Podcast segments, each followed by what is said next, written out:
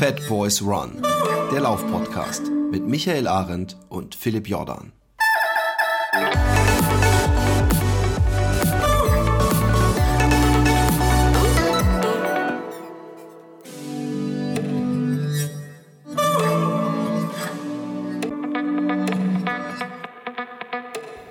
Herzlich willkommen und einen wunderschönen guten Morgen, guten Mittag, guten Abend und wo und wann auch immer ihr seid, ob ihr jetzt durch einen herbstlichen Wald lauft oder äh, durch die neblige Nacht. Ähm, wir sind in eurem Ohr und wir ist in dem Fall habe ich einen ganz besonderen Gast. Ich habe ähm, die Lebensläuferin. So, das ist vielleicht alles in einem Wort. Ähm, sie wird mir gleich mehr dazu erzählen. Äh, Sonja von Opel. Herzlich willkommen im Fat Boys Run Podcast. Guten Mittag, sagt man bei euch, ne? Mhm. Guten Tag, ich freue mich sehr, sehr, sehr hier zu sein. Habe ich richtig Lust gerade drauf. Ich auch. Das ist ein wunderschöner. Gestern war ein toller Tag. Ich bin gestern nicht gelaufen. Ich habe es geschafft, seit Ewigkeiten nicht mal zu Wie kannst du das in einem Satz sagen? Gestern war ein toller Tag, ich ja, bin nicht gelaufen. Das Hallo? war grausam. Ich habe mir morgens irgendwann gedacht, ey, du kannst nicht jeden Tag dir so einschenken und dann gucke ich nach draußen und stahlblauer Himmel und Laub und alles, aber ich bin trotzdem nicht laufen gewesen. Ja, aber dann war doch gestern kein toller Tag, da war gestern ein schlimmer Tag. Ja, da hast du recht. Da hast du recht. Ja. Es war, es Nein, war ein Quatsch. schlimmer Tag. Nein, es war ein toller Tag, weil du hast äh, regeneriert, um heute laufen genau. zu können. Na, so ganz regeneriert. Ja. Ich habe dann abends doch nochmal Kettlebells irgendwie mein schlechtes Gewissen. Ganz schlimm. Lebensläuferin, was hat es mit Lebensläuferin auf sich? Habe ich geklaut. Ist nicht mein Begriff. Also ich, Lebenslauf ist ja sowieso. Ja. Dein, dein Mann hat. Nee, nicht dein Mann, Blödsinn.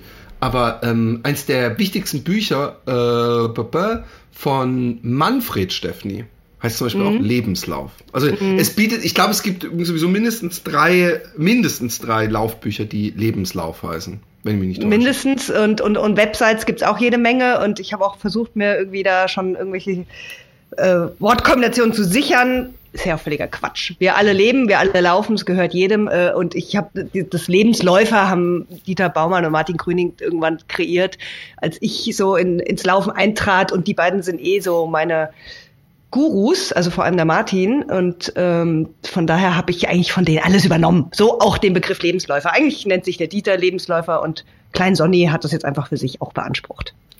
Und ich, ähm, ich, ich, bin gar keine, ich bin auch gar keine Profiläuferin oder mache das so von der Pike an. Ich bin da mehr so drauf hängen geblieben. Also ich, mittlerweile mache ich das schon so lange, dass ich eben sagen kann, ich bin Lebensläuferin, aber eigentlich ist, bin, bin ich so eine Quereinsteiger-Hobbyläuferin. Eine von allen.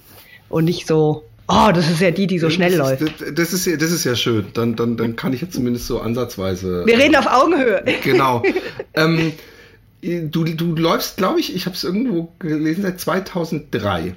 Genau. Also genau. auch eine, Und wie ich, eher Späteinsteigerin. Richtig. Also ich, sportlich war ich immer, weil bei uns in der Familie Sport traditionell großgeschrieben wurde. Also bei, mein Vater sagte, ist egal, wenn ihr nur dreien oder vier im Zeugnis habt, solange ein Sport eine Eins da steht, ist Papi zufrieden. Das ist und es wurde auch tatsächlich so gelebt. Ja, also Sport war sehr, sehr wichtig. So, was für, was für ein Sport war denn dann dein Sport? Ja, also die, die Großmutter ist, äh, hat das Hamburger Springderby gewonnen und, und ist da Meisterschaft geritten und der Großvater war mehrfacher deutscher Meister im Rudern und Olympioniken waren sie auch und also äh, es war immer immer so ein bisschen auch mit so einem Leistungsgedanken in der Familie von Opel äh, der Sport. Und was hast du also gemacht in der in der Jugend? Ja, ich habe alles gemacht. Also ich habe mit Ballett angefangen und weil ich auf so einem Hof aufgewachsen bin, bin ich natürlich auch geritten und Tennis gespielt und geschwommen im Schwimmverein und dann Leichtathletik gemacht und immer dann, wenn es ernst wurde und der Trainer mit meinen Eltern gesprochen hat und gesagt hat, also wenn das Mädchen ein bisschen weiterkommen will, dann sollte sie jetzt vielleicht ein, zwei Tage öfter die Woche trainieren und dann hatte ich keine Lust mehr. Dann wurde es mir zu anstrengend und dann habe ich die Sportart gewechselt. Aber ich habe immer, immer irgendwas gemacht. Und habe, also ich war eher auch so, die, eher die unsportliche. Ich bin eine von vier Kindern, dritte Tochter. Und die anderen waren irgendwie immer athletischer als ich. Ich habe mich eher so als Pummelchen gesehen, die dann auch mal, die dann sich auch mal irgendwie bewegt. Aber beim denen mit den Fingerspitzen bei weitem nicht an die Füße kommt, so wie meine Freundin, die sich da so ganz grazil dann immer lang machen ich konnten. So, das war, wenn ich das war ich immer nie. Knie hinausgehe. Ja, heute ist es bei mir auch anders. Also man kann das echt ändern, wenn man da regelmäßig was macht. Aber also ich habe dann schon gemerkt, als ich Leichtathletik machte zum Beispiel, dann hat man immer so Mannschaftssport gemacht und dann sollten die einen weit springen und andere hochspringen und einer Kugelstoß und einer sollte die 800 Meter laufen. Und da war ich immer die Einzige, die die Hand gehoben hat, weil mir das echt Spaß gemacht hat. Also so, so zwei Runden um die Bahn zwockeln, das habe ich gut hingekriegt. Und wie gesagt, ich bin auf dem Land aufgewachsen, so mit, mit Pferden und äh, Viechern und da bin ich freiwillig, kann ich mich erinnern, als Kind schon mit unserem Hund also nicht nur spazieren gegangen, sondern das dann auch im Dauerlaufschritt. Also war ich vielleicht so 12, 13, dass ich dann wirklich gesagt habe, ich, ey, ich habe da nicht auf die Uhr geguckt. Ich weiß nicht, ob das eine halbe Stunde war oder eine Stunde, aber ich bin mit dem Hund da so durch die Gegend getrabt. Also irgendwie mochte ich das schon immer. Und dann aber, ja, Pubertät und Party und alles war interessanter als ernsthaft Sport betreiben. Ähm, und dann wurde ich selbst Mutter, sehr früh, mit 24. Und dann habe ich das Laufen so richtig für mich entdeckt, weil das so dann die Stunde für mich war. So mal eben Laufschuhe anziehen, in den Wald gehen und mal kurz vor diesem Baby wegrennen und frische Luft schnappen. Später habe ich ihn dann auch natürlich ganz viel mitgenommen, ähm, aber da fing ich eigentlich erst so an. Und dann, weil ich eben auch aus so einer ehrgeizigen Familie kam, musste ich dieses sportliche Tun dann mit irgendwas ähm, bekleiden und das war das Wort Marathon. Das, das stand da plötzlich auf der Abendzeitung so als Schlagzeile. Der München-Marathon sucht zehn Debütanten, die sich erstmals auf einen Marathon vorbereiten wollen.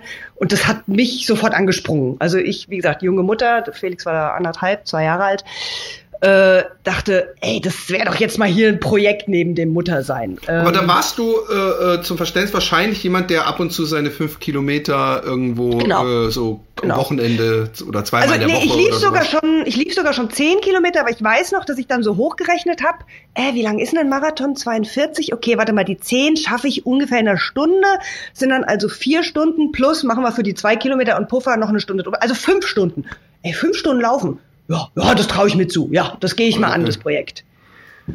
Und ähm, ja, dann. Wurdest du denn von der, wurdest du von, ja, mich interessiert, ob du äh, äh, von dieser Zeitung ähm, auch einer dieser Kandidaten wurdest. Genau, genau, das ist nämlich eigentlich eine äh, fast romantische Geschichte.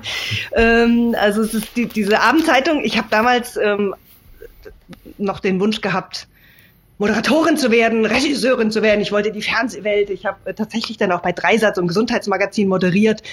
Dann kam mir, wie gesagt, äh, mein Sohnemann so ein bisschen dazwischen und ich saß da im bayerischen Voralpenland und äh, trauerte meiner Karriere ein bisschen hinterher. Und dann hatte ich die glorreiche Idee, ah Mensch, wenn die Abendzeitung so eine Aktion macht, das ist begleitet von TV München, dann bewerbe ich mich als Moderatorin. Ich sag, Leute, ich moderiere euch das Ding und ich laufe den auch noch selbst als Debütantin, diesen Marathon. Äh, schön gedacht. Die haben mich auch eingeladen zum Casting. Ich wurde genommen, aber nicht als Moderatorin. Also ich wurde einfach als Debütantin genommen. Und ähm, kurz davor saß ich bei meinem Ex-Freund, mit dem ich lange zusammen war. Wir haben auch zusammen gewohnt und wir sind immer noch sehr gute Freunde.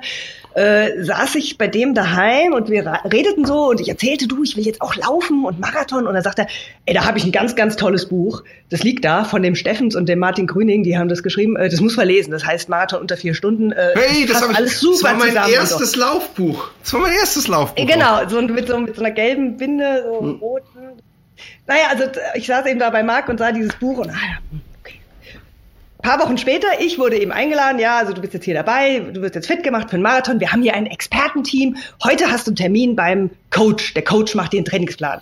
Und ich sitze beim Coach so im, im Vorzimmer und gucke mich so um und sehe plötzlich neben mir das Buch da liegen, was der Marc mir empfohlen hatte, mein Ex-Freund. Ich so, hä? Ach, da liegt ja das Buch von diesem Steffens und dem Martin Gröning dann ging so die Tür auf und so, der nächste bitte. Und dann stand da Martin Grüning und äh, wollte mir meinen Trainingsplan machen. Und ich war völlig so, krass, der Experte, ey, das ist ja, das ist ja der Hammer. Und so klein Sonny da eben reingedappelt und hat sich diesen Trainingsplan dann machen lassen. Und dann habe ich diesen Trainingsplan abgearbeitet und war irgendwie schon total verzaubert von diesem Gedanken, dass mich jetzt Martin Grüning persönlich auf einen Marathon vorbereitet. Und ich gebe es zu, ich habe mich echt verknallt in den. Also, aber, natürlich total platonisch. Ich hatte ja Kind und Partner äh, so und er hatte Frau und drei Kinder und also das, das, das war so eigentlich nichts, eigentlich. Und dann war da plötzlich doch was. Jetzt kriege ich richtig Herzklopfen. Eigentlich, das darf ich ja, gar nicht erzählen. Ja, das war, also alles schon ewig her, 17 Jahre her. Also wir haben uns verknallt, wir sind zusammengekommen und seitdem bin ich nicht nur ins Laufen, sondern auch in Martin Grüning verliebt. Und äh, habe dann auch von ihm echt alles, alles gelernt zum Thema Laufen. Und deshalb schimpfe ich mich nicht nur Lebensläuferin, sondern auch Laufexpertin. Wunderschön. Ähm, jetzt äh, nochmal zu dem Marathon äh, zurück. Ähm, wie, wie sehr hast du, hast du auch Momente gehabt, wo du dachte, scheiße, das ist ja doch viel heavier, als ich das eingeschätzt habe, weil zwischen 10 Kilometer gemütlich, immer regelmäßig und dann musst du auch irgendwann mal 30 laufen oder 32 oder 34, ich weiß nicht mehr, weiß, kann, wahrscheinlich irgendeine so Strecke wird ja drin gewesen sein. Äh, Wurde es dann auch äh, schmerzhaft oder hast du mal gezweifelt oder? Ganz ehrlich, ähm, ich glaube, das ist auch der Grund, warum ich mich so da rein verliebt habe und warum ich dann auch das zu meinem Beruf gemacht habe, das anderen Leuten genauso beizubringen, weil es total machbar war. Also wir haben viel Zeit gehabt, es ging um den München-Marathon im Oktober und wir haben angefangen im Januar. Und der Martin hat mir wirklich so ganz, also er hat sich angeguckt, okay, was, was kannst du, was hast du bisher schon gemacht? Okay, noch nie ein Rennen gerannt, alles klar, wir wissen ja auch gar nicht, was so. Und ich weiß noch, ich bekam dann meinen ersten Plan und da standen dann so Sachen drin wie äh, fünf mal 800 Meter in vier Minuten mit zwei Minuten Trabpause. So, jetzt musst du dir vorstellen, wir schreiben das Jahr 2003. Äh, da gab es keine GPS-Uhr und mhm. ich war auch noch nie auf, ne, doch auf einer Tatanbahn war ich im Leichtathletik, aber da, wo ich da wohnte, da, da gab es keine Laufbahn und da musste ich mir erst mal überlegen, wie soll ich das denn machen jetzt, dieses Training? Fünfmal 800 Meter in vier Minuten. So, was habe ich gemacht? Ich bin dann mit dem Fahrrad, habe ich mir mit dem Tachometer 800 Meter ausgemessen, habe die markiert und bin dann mit der Stoppuhr äh, halt da immer hin und her gelaufen und geguckt, dass ich das in vier Minuten hinkrieg. Ob das jetzt genau 800 Meter waren, ob ich wirklich genau diese Fünfer-Pace, die damals gefordert war, von der ich noch keine Ahnung hatte, ey, Pace, aber ich weiß noch genau, wie ich zum ersten Mal gefragt habe, was heißt das eigentlich mit der Pace? Was ist denn das? Mhm. Ich hatte wirklich gar keine Ahnung. So, und so, da hat mich der, äh, dieser Plan von Martin wirklich an die Hand genommen und ganz langsam, sukzessive so ein bisschen in so ein System reingebracht. Ich habe immer das, was gefordert war, gemacht. Es war fordernd, aber es war machbar. Mhm. Und genauso war dieser ganze erste Marathon. Also es hat sich dann, dann liefen wir mal einen Halbmarathon, das war dieser Sportchecklauf in München und da lief ich dann, das war so das erste Mal, wo ich mal geguckt habe, was ich eigentlich kann. Ich, lief ich 1,52. Und das war schon so, boah, boah, ich glaube, du könntest den Marathon fast unter vier Stunden angehen. So, und dann habe ich weiter diesen Plan von Martin abgearbeitet bis Oktober. Da sind dann eben ganz klassisch einmal die Woche Tempoläufe eben so. Das war dann damals Fünferschnitt. Dann dieser Tempo-Dauerlauf im Renntempo. Das war eben 45er Tempo. Und das weiß ich auch noch. Das sind all die Fragen, die ich damals selbst hatte, stellen mir heute meine Leute. Ey, die hab, das habe ich jetzt über 12 Kilometer geschafft, diese 45. Wie soll ich das jemals über 42 Kilometer schaffen? Niemals. So, und dann aber am Wochenende der lange Lauf, den habe ich arsch langsam gemacht. Ja, also die, hm. ich weiß noch, für meinen ersten 30er war ich fast vier Stunden unterwegs und dachte, boah, ey, wie soll das funktionieren? Und es hat genau wie im Lehrbuch funktioniert. Also am Tag X haben wir dann Tempo und Ausdauer zusammenkommen lassen mit ausgeruhten Beinen. Ich lief in München diesen Marathon in genau 3,58. Es war, ich, ich habe es genau so abgespult, wie ich es hätte abspulen sollen und stand im Ziel und dachte, was für ein geiler Sport. Ich habe mich jetzt innerhalb von einem Jahr von der von der abgemagerten Mami, die mit dem Einjährigen überfordert ist, äh, zur Marathonläuferin entwickelt. Und das, da war ich Feuer und Flamme. Und habe dann direkt weitergemacht. Also habe dann direkt den nächsten Plan und okay, was ist der nächste Schritt? Und dann hatte ich natürlich mit Martin auch einen super Experten an meiner Seite, der dann sagte, naja, also 3,30 traue ich dir zu, so perspektivisch. Und dann habe ich mir ein Jahr Zeit genommen und für den nächsten Marathon trainiert und das war dann Wien. Und dann direkt mal eins auf die Fresse gekriegt, weil 3,30 war dann noch eins zu hoch gegriffen, also da lief ich 3,34 in meinem zweiten. Aber oh. immerhin schon mal. Also ich hatte halt den Sprung schon gemacht von 3,58 auf 3,34. Da war ich natürlich im, noch mehr im siebten Himmel. Also ja. krass, ey. Zweiter Marathon und, äh, und direkt mal 20 Minuten verbessert. Und beim dritten Marathon gab es dann so richtig eins auf die Fresse. Äh, da wollte ich dann in Mainz unter 3,20 laufen. Was ja für eine Frau schon, also und dann beim dritten, und da dachte, da stand ich so, da stand ich so, ey, ich bin hier Marathon, äh, äh, Profi, ja. Ich laufe nämlich heute schon meinen dritten. Und da weiß ich noch, da habe ich dann, weil ich so eu euphorisiert war, die ganze Zeit mit so einem Typen gequatscht. Und du rennst in Mainz so zwei Runden. Und auf der zweiten Runde merke ich plötzlich, jetzt geht gar nichts mehr. Ich habe meine ganze Energie verpulvert. Ich konnte, das war ja dann sogar unter Fünferschnitt, was ich hätte laufen sollen. Also ich, ich weiß noch, dass ich am Ende immer darum gekämpft habe, halbwegs noch Fünferschnitt laufen zu können. Ich lief dann 3,24, was immer noch zehn Minuten besser ja. als meine vorherige Beste war. Aber da merkte ich schon, okay, Marathon ist Kampf. Marathon ist nicht nur easy und leicht. Und dann fing es auch an. Ähm, das habe ich schon beim ersten erfahren. Dass Marathon Kampf ist? Ja.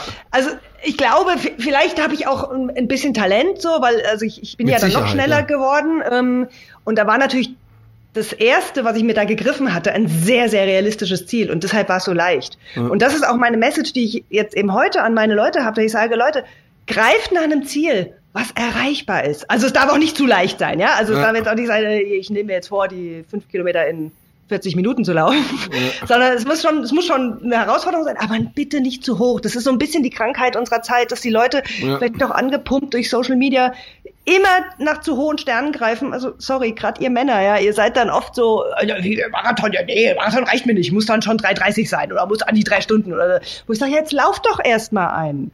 So und da sind halt oft Enttäuschungen vorprogrammiert. Das war halt bei mir nicht der Fall. Ich habe mich halt irgendwie immer sehr, sehr realistisch, auch durch Martins Hilfe sicher, äh, eingeschätzt und war dann halt natürlich total motiviert, weil ich meine Ziele immer geschafft, äh, erreicht habe. Und ähm, wann hast du gemerkt, dass Laufen, also natürlich, du hast schon gesagt, du bist äh, sehr gute Zeiten gelaufen, hast gesagt, Mensch, das Laufen, ich habe ein Talent und so weiter, aber wann kam der Schritt, äh, das ist ja auch immer ein, ein Risiko und ein sich trauen und ein, äh, die Holländer sagen, das Ruder rumreißen. Ich weiß gar nicht, was man in Deutschland sagt, wenn man die Weichen neu stellt. Vielleicht sagt man das, ich weiß es nicht. Aber dass du dann da äh, versuchst, auch ein Leben mitzugestalten, also dass du beruflich damit. Oh, das war eigentlich echt ein bisschen so ein Zufall. Also äh, aus der Liebe zu Martin ging ja auch einher, dass wir uns räumlich dann verändert haben. Also ich bin daheim ausgezogen, er ist daheim ausgezogen äh, und ich, nee, ich war dann auch schon, also ich sagte ja, ich war so ein bisschen ausgebremst in meiner Karriere als Moderatorin durch das kleine Kind und dann merkte ich aber irgendwas, will ich jetzt, ich will mich mit irgendwas beschäftigen und das Laufen ist das eine. Und dann habe ich parallel noch eine Ausbildung angefangen im Fitnessbereich, weil ich schon so gemerkt habe, Sport ist schon irgendwie so mein Ding ähm, und habe so ein, so ein Fitnesstrainer B-Lizenz gemacht, so was, was man so fürs Fitnessstudio da braucht. Dann kam wie gesagt die Trennung und dann habe ich dann im Fitnessstudio auch gearbeitet und habe dann noch so Module draufgesetzt, so Ernährungsberatung, Sportrehabilitation, Gesundheitstrainer, bla bla bla. Da habe ich echt auch viele gute Sachen gelernt, aber was halt, es war halt kein richtiges Studium, sondern was man halt so mit kleinem Kind und äh, neuer Liebe und neuem Leben und so noch gerade so unter einem Hut kriegt und musste aber ja dann irgendwie Geld verdienen und habe, ähm, ich habe vorher Tourismus studiert gehabt, ja, ziemlich einen Zickzackweg gemacht so, und habe ähm, bei einer Eventagentur noch parallel angefangen und habe ähm, in dieser Eventagentur fünf, sechs Jahre gearbeitet, habe auch da Projekte geleitet und so. Das hat auch echt viel Spaß gemacht, habe ich sehr, sehr viel Buchhalterisches gelernt und wie man äh, ja so eine Agentur leitet. Das kommt mir heute zugute. Ähm, und habe aber gemerkt, mein Herz schlägt nicht dafür, irgendwelche O-Tooler auf die Wiesen zu bringen, sondern mein Herz schlägt halt für das Sportdings, äh, gerade das mit dem Laufen, das liegt mir. Und habe dann so Lauftreffs angefangen zu leiten, habe ähm, Personal Trainingskunden gehabt und habe das Stück für Stück aufgebaut und habe dann auch irgendwann mit dem Online-Coaching angefangen, dass ich äh, Online-Trainingspläne verkaufe. Und 2011 war der Punkt, wo ich dann gesagt habe, O'Tula, Oktoberfest, au revoir. Ich äh, mache jetzt mal komplett Karte Sport und hab, äh, bin aus der Eventagentur raus und habe mich einfach mal getraut, nur vom Sport zu leben. Und es war so auch da irgendwie so ein perfekter Moment, weil es funktioniert hat. Also seit 2011 lebe ich nur vom Sport mit Firmenlauftreffs unter der Woche, mit 500 Trainingsplänen, die ich online, wie gesagt, verkaufe, mit äh, Workshops, die ich über den Winter mache für ein großes Autohaus in Freiburg, und, äh, und das ist jetzt eben neu, also verschiebt sich es gerade schon wieder äh, mit Laufcamps, die ich früher für Randerswelt gemacht habe und die ich jetzt selbst organisiere. Und ja, habe mir da echt so, also über die Jahre, ich meine 2011 ist jetzt auch nicht gestern, sondern ist jetzt auch schon wieder neun Jahre her, ähm, da so mein Business aufgebaut, wie man so sagt. Sehr cool.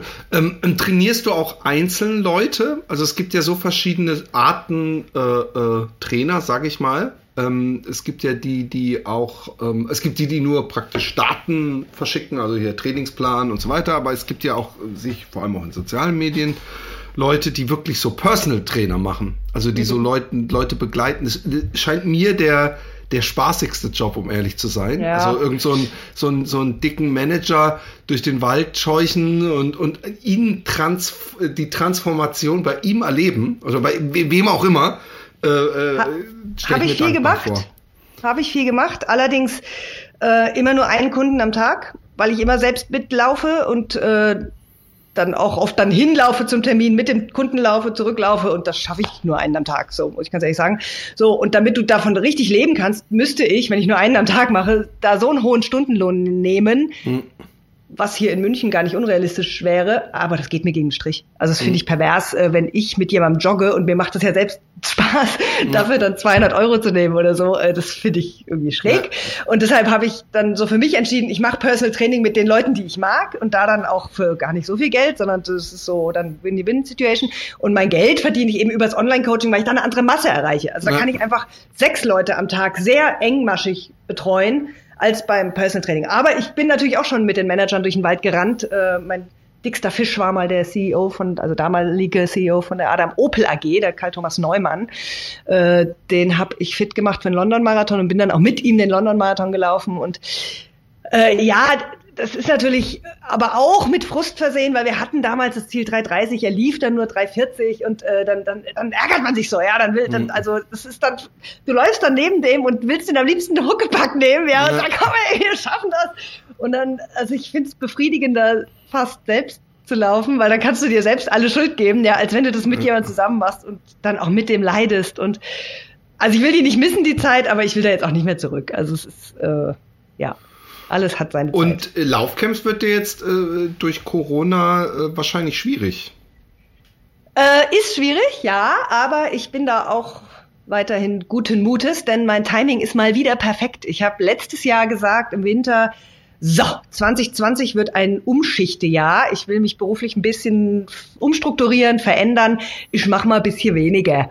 Und äh, kam jetzt Corona gerade recht, weil ich mache jetzt tatsächlich ein bisschen weniger, also richtig, richtig viel, bisschen weniger. Ich verkaufe auch kaum Trainingspläne, weil ja keine Wettkämpfe stattfinden und ja. ähm, konnte trotzdem zwei Camps dieses Jahr machen, denn das erste lag noch vor Corona. Wir waren gerade in Portugal, als ich noch meinen Gästen sagte, Leute, herzlich willkommen, vergesst Corona, findet hier nicht statt, wir genießen jetzt eine Woche Laufen.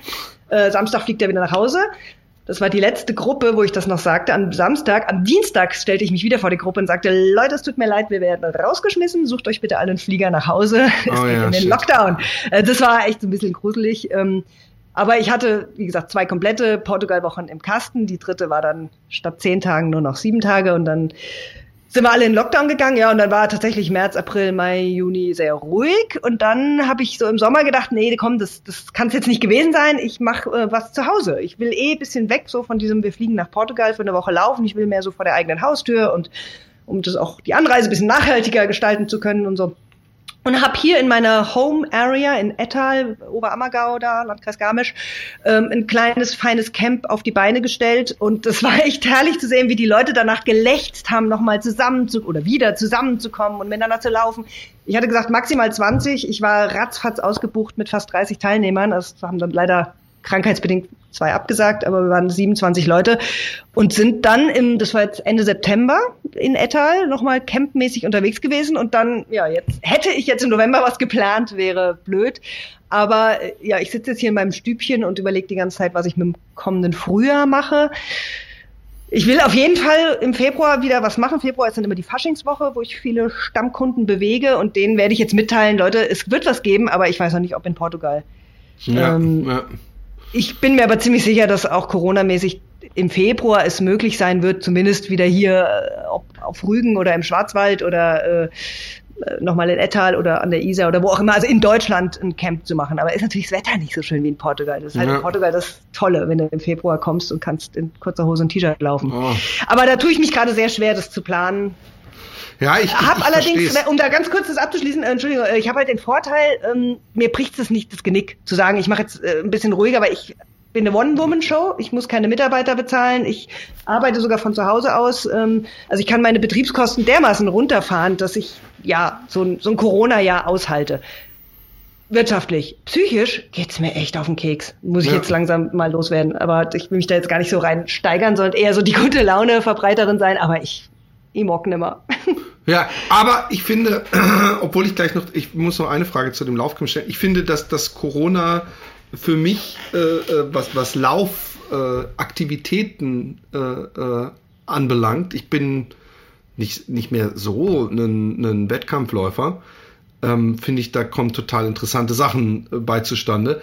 Aber ähm, ich habe mich schon immer mal gefragt, ähm, wie sieht so ein Tag in so einem Laufcamp aus? Weil, weil ich habe früher, als ich als ich anfing, habe ich gedacht, ja, das das das, äh, da hat zum Beispiel Runners World hatte auch Laufcamps. Ich dachte, oh, habe ich dasselbe gedacht wie du, mit dem Martin Grüning mal laufen, das wär's doch. Und ähm, und ich, ich, ich frage mich immer erstmal, weil man hat ja verschiedene Niveaus und, und ist es vor allem äh, äh, eine große Runde zusammenlaufen? Ist es viel Stabi-Übung? Ich hatte damals immer Angst, was ist, wenn ich schon am ersten Tag so Muskelkater habe, dass ich nicht mehr gehen kann? Nimm, nimm den Leuten die Ängste und erzähl mal, wie, wie ist so ein Tag da? Also die Angst haben ganz, ganz viele und äh, ich schreibe dann immer, ey, das ist hier auch für Anfänger gemacht und komm und so. Und wenn sie dann da sind und ich sehe, boah, du bist ja echt Anfänger, ey, der kann ja, der kann ja noch nicht mal eine halbe Stunde durchlaufen, dann schlucke ich immer so ein bisschen. Aber selbst diese Leute laufen dann in so einem Laufcamp jeden Tag und fahren am Ende weg und sagen, krass, krass, was ich kann. So, und ähm, so ein Tag sieht so aus, und da muss ich ganz ehrlich sagen, das ist auch mein eigene, meine eigene Lieblingstaggestaltung. Ich wünschte, ich würde das zu Hause dann auch immer so durchziehen, weil mir das so gut tut. Morgens aufstehen und direkt Laufsachen an, raus an die frische Luft und dann gibt's Sonnys berühmtes Hell und Wach. Das sind so auf so einer kleinen Runde, zwei bis drei Kilometer und meistens sind wir an irgendwelchen schönen szenischen Spots. Das heißt, man läuft dann an irgendwelchen Klippen entlang oder durch irgendwelche Bergtäler, bleibt alle paar Minuten stehen und macht so leichte Mobilisationsübungen, um den Körper vorzubereiten auf den Tag, der da kommt. Heißt also Füßchen kreisen, Hüfte kreisen, Schultern kreisen, tief atmen, wir machen den Sonnengruß und so. Das dauert halbe Stunde, 40 Minuten. Dann geht's direkt meistens im Laufoutfit an Frühstückstisch nach dem Frühstück noch mal eine gute Stunde Verdauungszeit. Es waren auch nicht alle beim Hell und Wach, weil manche sind keine Frühaufsteher. Ähm, und um 10 ist dann die erste richtige Einheit. Und dann habe ich es immer so, dass ich in jedem Camp, egal ob das jetzt nur zwölf Teilnehmer hat oder 42, ähm, drei Coaches, weil du hast immer drei Gruppen. Du hast immer die schnellen, die mittleren und die langsamen. Also es muss immer ein Coach hinten das Schlusslicht machen. Und das Schlusslicht kann halt auch mal heißen, da ist das Programm laufen, gehen, laufen, gehen, laufen, gehen. Also weil ich habe wirklich den Anspruch, jeden, der laufwillig ist, mit in das Camp zu nehmen. Und vorne die schnellen, da ist dann meistens die schnellsten ja, da ist mal einer, der kann den Marathon unter drei Stunden laufen, aber meistens ist es so ein Niveau, so, ja, 3,30, vier Stunden Bereich, so. Wenn überhaupt Marathon. Ich, ich, ich wehre mich so ein bisschen dagegen, dass Marathon immer so die Messlatte ist. Weil bist mhm. du kein Marathonläufer, bist du kein Läufer. Das ist völliger Quatsch. Mhm. Ähm, so, 10 Uhr die, die Haupteinheit und da ist dann immer ähm, ein Tag eher regenerativ, am nächsten Tag belastend. Das heißt, wir machen dann in Portugal zum Beispiel äh, Tempoläufe, dann kommt am nächsten Tag was Regeneratives, dann am nächsten Tag ein langer Lauf, dann wieder was Regeneratives und dann am letzten Tag nochmal so ein 5 Kilometer Abschlusswettkampf auf so einer Pinienwaldrunde, die man dann auch schon gut kennengelernt hat. Und dann denken dann auch immer schon alle, oh, am letzten Tag und nochmal fünf Kilometer schnell, kann ich nicht, kann ich nicht. Und was haben wir da schon Bestzeiten äh, ergattert an diesem letzten Tag? So, und das ist die Vormittagseinheit. Dann mittags gehen alle aufs Bett, legen einmal die Füße hoch, entspannen sich. 16 Uhr nochmal Sportsachen anziehen maximal ein ganz kurzes Einlaufen und dann entweder ein Kraftprogramm oder ein ausführliches Stretching oder am Ende eine Entspannungsreise, also nochmal irgendwas so Gymnastikmäßiges. Dann machen wir vorm Essen immer irgendwas Theoretisches, wo wir alle nochmal zusammenkommen und so eine Art Workshop machen über das Thema Ernährung, über Trainingssystematik, über Ausrüstung äh, und spicken diese Zusammenkunft noch mit Bildern des Tages, die ich musikalisch dann immer sehr schön unterlege. Ist dann immer ganz emotional, so, oh ja, stimmt, das war schön. Guck mal heute Morgen, der Sonnenaufgang. Und ja. Danach geht's zum Abendessen, dann sind alle müde, dann gehen wir ins Bett und am nächsten Tag geht es ganz von vorne los. Und es ist echt schön. Also es ist, du, du machst so mal einen ganzen Tag, geht's nur um dich, deinen Körper, dein Laufen und mein Trainerteam ist auch so, dass, dass jeder für alle Fragen offen ist. Also du kannst dann als Teilnehmer dich mal mit dem Lorenz zusammensetzen und sagen, ey, jetzt kannst du mal meinen Laufstil angucken und irgendwie das und das stört mich schon immer und Lorenz gibt sich dann Mühe, dir da zu helfen. Also das, ich kann da nur Werbung machen für meine Camps, die funktionieren sehr gut. Und ich bin selbst so eine Camp-Muddy mittlerweile. Also mir geht's vor allem darum, dass jeder happy ist. Früher hatte ich den Anspruch dann auch selbst, da bin ich in der Mittagspause los und hab nochmal zehnmal tausend geballert, weil ich ja selbst gerade in irgendeiner Marathonvorbereitung war. Oh Gott bewahre, das könnte ich heute nicht mehr. Also ich bin dann, also weil ich ja auch äh, jetzt selbst komplette Organisatorin dieser Camps bin, also muss ich meistens noch irgendwas mit dem Hotel bequatschen oder wir wollen am nächsten Tag eine Radtour machen, die Räder schon mal klar machen oder so. Ähm, und vor allem geht's mir halt drum, wirklich zu gucken, drückt bei irgendwem der Schuh, ich will es auf jeden Fall mitbekommen und will gucken, dass, äh, dass derjenige glücklich durch den Rest der Woche kommt. Also das ist da echt mein Hauptanliegen und glaube, das merkt man dann auch. Ich pflege einen sehr persönlichen äh, Kontakt zu all meinen Leuten. Also ich will wirklich auch von den ganzen Neulingen, die sitzen dann immer am ersten Abend so ein bisschen, oh, die kennen sich ja alle untereinander, ich kenne hier gar keinen. Und spätestens am zweiten Abend merken die, boah, die sind alle voll nett und ich werde hier voll integriert. Und das ist mir immer wichtig. Deshalb mache ich auch nie so Gruppen mit 60 Leuten, sondern eigentlich reichen mir 20, weil ich will, dass es so, dass wir in der Woche eine nette Crew sind. Das klingt sehr cool. Ähm, du, du, wir, wir, gehen mal wieder zurück. Du bist also damals Martin Grüning Marathon gelaufen, immer schneller, hast dein, äh, deine Passion gefunden. Ähm, irgendwann bist du dann ja auch, hast du gemerkt, es, man kann auch weiterlaufen nach, nach 42 Ja, Kilometern. nee, das war ein bisschen anders. Ich bin, ich war halt an, meine Paradedisziplin wurde der Marathon auf der Straße. Also ich hab, bin ja auch als erstes einen Marathon gelaufen, gut vorher einen Halbmarathon mal zum Test, aber ich hatte keine Ahnung über eine 10 Kilometer Bestzeit, geschweige denn 5 Kilometer Bestzeit oder gar noch kürzer. Äh, das habe ich dann alles erst später gemacht. Also als ich dann, also es war lange, lange bin ich an die drei Stunden Grenze gerannt vom Marathon, habe versucht, die zu durchbrechen. Ich glaube, das ist tatsächlich auch so ein psychisches Ding. Also es hat wirklich zwei, drei Anläufe gebraucht und dann hatte ich es geschafft in London, lief ich 2,58. Wow. Das war 2009. Ja, aber echt hart erarbeitet, also muss ich schon sagen. Das ist, ich habe da. Ich glaube, das gibt niemanden, selbst die Übertalente, die zwei, acht, also die unter drei Stunden laufen, ohne dafür richtig hart trainiert zu haben. Ja, doch, so ein paar Jungs, die halt das Talent haben, 2,30 zu laufen, die laufen halt in ihrem ersten dann mal so geschmeidig unter drei Ja. Stunden. Da ist mir schon ein paar Mal die Kinnlade runtergefallen, weil ich halt gesehen habe, was ich da für eine Arbeit und für eine Disziplin reingesteckt habe in dieses Projekt. Ja, ho hoch unsympathisch, die Jungs. Nee, das, Nein, das war ein Scherz. Also, ähm, äh, äh, sei ihnen gegönnt. Ähm, natürlich. So, und dann, also war es in London, plötzlich hat's geklappt. Puff, 258, ey, das war so eng auf Kante genäht. Ich bin da ganz alleine nach London geflogen und, und habe bei einer Klassenkameradin, die hat ganz im Norden von, von London da äh, Studentenbude gehabt, habe ich da gewohnt und dann morgens zum Start gefahren und ich habe das aber geliebt. Also es waren so diese Showdown-Tage, auf die du irgendwie drei Monate hintrainiert hast. Ich habe dann auch immer mir das schon so ausgemalt und dann abends im Bettchen gelegen und gesagt, bitte, bitte, bitte, ich möchte nicht in London unter drei Stunden laufen, bitte, bitte, bitte. Gab es da schon, So. schon Laufuhren in dem Sinne, dass du dich Ja. selber. Okay. Ja, also das war 2009, ähm, also wo ich 2003 noch alles so mit dem Fahrradtachometer ausgemessen habe. Das war natürlich dann auch geil. Dann kam plötzlich, 2000, ich weiß gar nicht so, 2005, 2006 hatte ich meine erste GPS-Uhr direkt von Garmin. Ich bin Garmin-Jünger der ersten Stunde, äh, weil, weil ich das so geil fand, dass mir eine Uhr plötzlich sagt, wie weit ich laufe und was ich für eine Pace laufe und so. Und da bin ich auf so einen Zug aufgesprungen, auf den der Martin nie so richtig aufgesprungen ist. Der hat mich immer so ein bisschen belächelt, so, oh, hier mit eurer Technik und so. Und ich muss ihm auch echt recht geben, Besser läuft man nicht mit den Uhren. Sie machen halt das Trainingsleben extrem einfacher, aber eigentlich verhunzen sie den Athleten auch. Also weil ich habe ja, Ja, ich gemerkt, weiß, was du es meinst. Ging, es geht auch ohne. Egal, da wollte ich jetzt gar nicht drauf Nee, es eingehen. ist auch verhunzen, auch in dem Sinne, was mir öfter passiert, dass ich denke, heute musst du gemütlich 10 Kilometer schön die Beine durchbluten, du bist, äh, du hast viel zu viel Ziehen in den Muskeln. Und wenn ich dann bei Kilometer 6 gucke und merke, wow, ey, du hast eine richtig gute Pace, da kannst du nachher auf Strava ordentlich Likes einholen. Und dass ich dann die letzten fünf auch noch voll knall, obwohl ich eigentlich mich schonen sollte. Von daher, äh, in der Hinsicht gebe ich dir recht, äh, äh, dass die, die Laufuhren einem manchmal vielleicht etwas unvernünftig sein lassen.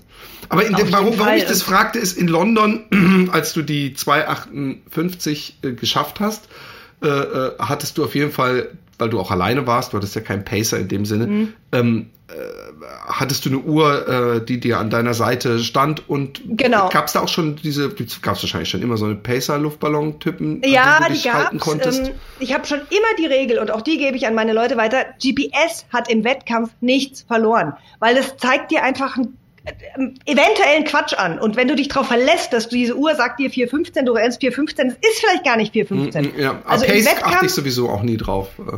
Ja, und auch, also so, manche haben ja dann die automatischen Runden, dass dann automatisch alle 1000 Meter gesagt wird, der letzte Kilometer war so und so. Ja. Auch das sage ich, mach's aus im Wettkampf und guck nach den Schildern, die der Veranstalter aufstellt. Und dann rechnest du. Hab deine Zwischenzeiten im Kopf. Wenn du unter drei Stunden laufen willst, wie gesagt, 4,15er Tempo, 10 Kilometer, 42, 30, bam. Musst du einfach gucken. Sekunden, Schilder, mehr nicht. Das kam ich nach London und da sind das ja Meilen. Oh, Da war ich shit. erstmal total geschockt. Ich war da nicht drauf eingestellt, dass das ja, und die haben nur alle fünf Kilometer ein Kilometerschild, der Rest sind Meilen. Das hat, das, ich hatte alles eingeplant, aber das irgendwie nicht. Das war so ein bisschen so, ah, ich kann gar nicht jeden Kilometer gucken. Egal. Ich lief dann eben da nach meinen fünf Kilometer-Schildern und es passte auch alles, aber wie das halt dann so ist, wenn du unter drei laufen willst, ist- ich habe hinten raus gemerkt, es ist drin, aber es ist verdammt eng. Also Ja. du darfst jetzt, du kannst jetzt nicht stehen bleiben und Pipi machen oder keine Ahnung. Also du musst jetzt echt dranbleiben, damit es noch hinhaut. Und ich weiß noch dann, ich weiß nicht mehr wie, also Meile 24, ich weiß, also auf jeden Fall, wir liefen an der Themse und es waren so, da waren so goldene Dächer plötzlich. Ich hatte London bis dahin gar nicht wahrgenommen. Und das war so ein Moment, wo ich merkte, okay, es ist drin, weil es ist nicht mehr weit. Und ich bin in London und ich laufe heute unter drei Stunden. Und es war dieses Gefühl, das werde ich nie vergessen. Aber- Und dann am Ende natürlich auch der Einlauf und zu sehen, du hast es geschafft und so. Und das, das war schon echt cool. So ganz allein dann da in dieser Stadt zu stehen und zu wissen, ich habe jetzt hier was geschafft, wo ich jahrelang drauf hintrainiert habe. So, und dann habe ich direkt ein halbes Jahr später gesagt, dass ich muss in Berlin nochmal unter drei laufen, weil ich will wissen, dass es kein Zufall war. Vielleicht war ja die Londoner Strecke zu kurz oder keine Ahnung. Bin in Berlin nochmal an Start und da lief ich 2,54. Also und, oh, und das wow. gar nicht, also ich hatte das gar nicht so auf dem Schirm, dass ich da nochmal schneller kann. Und dann, da, dann hatte ich endgültig Blut geleckt. Also merkte ich, okay, ich, ich glaube, ich kann Marathon. Weil ich dann auch so merkte, es, so viele Frauen rennen jetzt nicht unter drei Stunden. Das ist so als alte Hobby Tussi ist das schon gar nicht schlecht. Und dann kam halt der Gipfel. Wie alt warst denn du zu dem Zeitpunkt? Na, da war ich, also es war dann 2009, da war ich also 33. Okay. Also auch nicht mehr ganz, ganz jung. Also da war mir schon klar, ich, ich werde jetzt hier nicht irgendwann. Nee, nee, aber deswegen frage ich. Das war mir völlig klar. Ähm, aber ich fand mich so in meinem Rahmen echt spitzenmäßig. Und es wurde bestätigt, weil ich habe dann im Frühjahr einen Marathon komplett gewonnen, nämlich den Freiburg-Marathon. Oh, und zwar yeah. mit Ansage. Mit Ansage. Ich hatte geguckt, okay, wo, wo kann man in Deutschland mit unter drei als Frau einen Marathon gewinnen? Und da sind nicht so viele, weil bei ja. den Großen werden überall schnelle Läuferinnen eingeladen. Und da ist Freiburg einer der wenigen, wo ich so dachte, irgendwie, steht man nicht im Startbereich und sagt, tschüss, ey, bitte kommt jetzt nicht irgendeine schwarze Frau hier um die Ecke. Ja, das, das ist so eine Kenianerin, weil manchmal gibt es ja so Kenianer, denen auch die, die 1000 Euro oder was auch immer es gibt, reichen. Da gibt's gar nichts, da gibt's ein Sixpack ah, ja, und einen Regenschirm und, ein, und einen Blumenstrauß. Wie in Karlsruhe auch, das ist es, sehr schlau. Wenn es 300 ja. Euro gibt, dann stehen da Kenianer. Das ist leider so.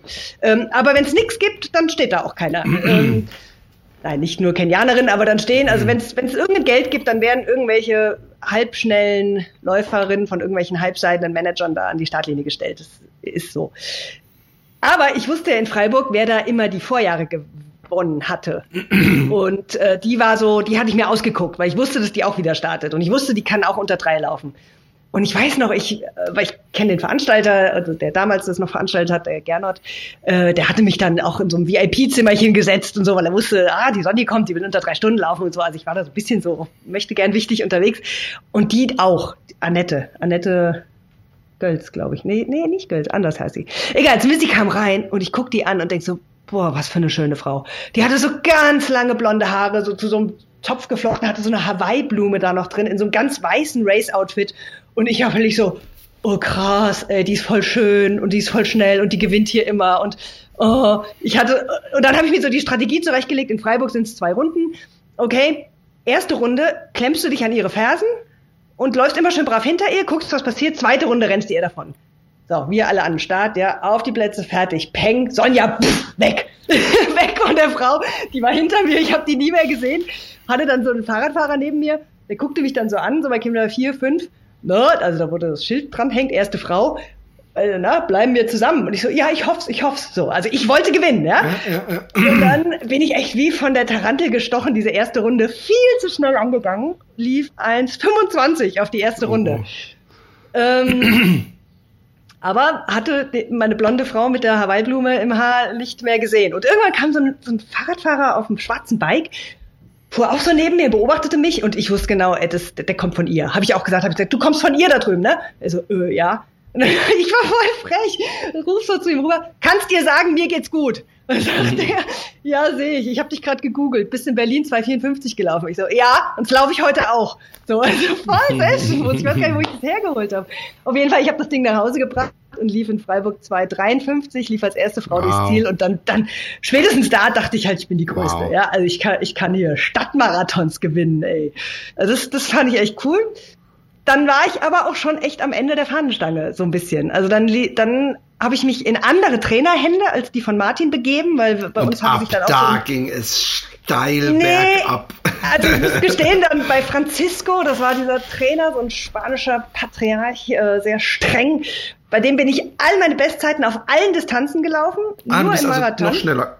Ich, ja, ich bin dann zum ersten Mal in meinem Leben 3000 Meter auf der Bahn gelaufen, in ah. 10, 18, 5000 Meter in 1752, äh, bin sogar mal 1500 Boah. gelaufen, unter fünf Minuten. Also da bin ich echt stolz drauf, weil ich so, ich, ich hatte ja so gar nicht diesen schnellen Schritt eigentlich. Und ich habe aber bei Francisco dann wirklich mal so richtig Tempotraining gemacht. Ziel war Halbmarathon unter 1,20 habe ich nicht geschafft, ähm, war aber bei den deutschen Meisterschaften, lief 1,2040, war damit 13. Gesamtfrau bei den deutschen Meisterschaften. Also wow. eigentlich meine beste, mein bestes Ergebnis ever. Und ich werde nie vergessen, wie Francisco danach zu mir kam. Und ich war wirklich, aber ich hatte da auch Mädels abgehängt, ja, die mich später immer versenkt haben. Aber das war echt ein gutes Rennen. Aber er kommt zu mir, legt so einen Arm um mich und sagt, Sonja, tut mir leid. 1,19 ist alles, 1,20 ist nichts. Hm. Und ich dachte so, ey, du Arsch! Ich habe meine Halbmarathon besser gerade um zwei hm. Minuten verbessert hm. und, und, bin hier 13. bei den deutschen Meisterschaften. Äh, und, und, und du sagst, das ist nichts. Und das war dann, in dem Moment wurde mir auch klar, das ist nicht meine Welt. Also ich habe mich jetzt hier so geschunden für diesen ganzen Kack und ich, ich, ich trainiere zweimal am Tag und ich fahre da immer 60 Kilometer nach Freising, äh, um, um da mittrainieren zu dürfen mit Franziskos Gruppe. Ich bin dem mega dankbar für alles, was ich erlebt habe, aber in dem Moment war mir klar, ich bin Hobbyathletin. Ja, ich ja, muss mich ja, jetzt dann von so einem Mann, ich muss mich mir von dem nicht sagen lassen, das wäre nichts, was ich da gerade gesagt habe. Hobbyathletin, ähm, ich erinnere nur, ich, du wirst den Namen wahrscheinlich äh, äh, äh, auswendig kennen, aber die, die Athletin, die komplette Hobbyläuferin war, die sich für Olympia qualifiziert hatte vor, äh, vor zwei Jahren. Äh, die Anja Scherl. Genau, ich glaube, ja. Die Anja Scherl, die habe ich oft in Montegordo getroffen, äh, wo ich meine Portugal-Camps mache, weil die da auch immer trainiert. Ist eine super nette, weil die eben super bescheiden ist, äh, unkapriziös, äh, sehr sympathisch und ich meine, Laufen ist harte Arbeit, so und die macht halt einfach ihre harte Arbeit und wird ja. dann auch dafür belohnt. Also das mag ich sehr, sehr gern, die Anja.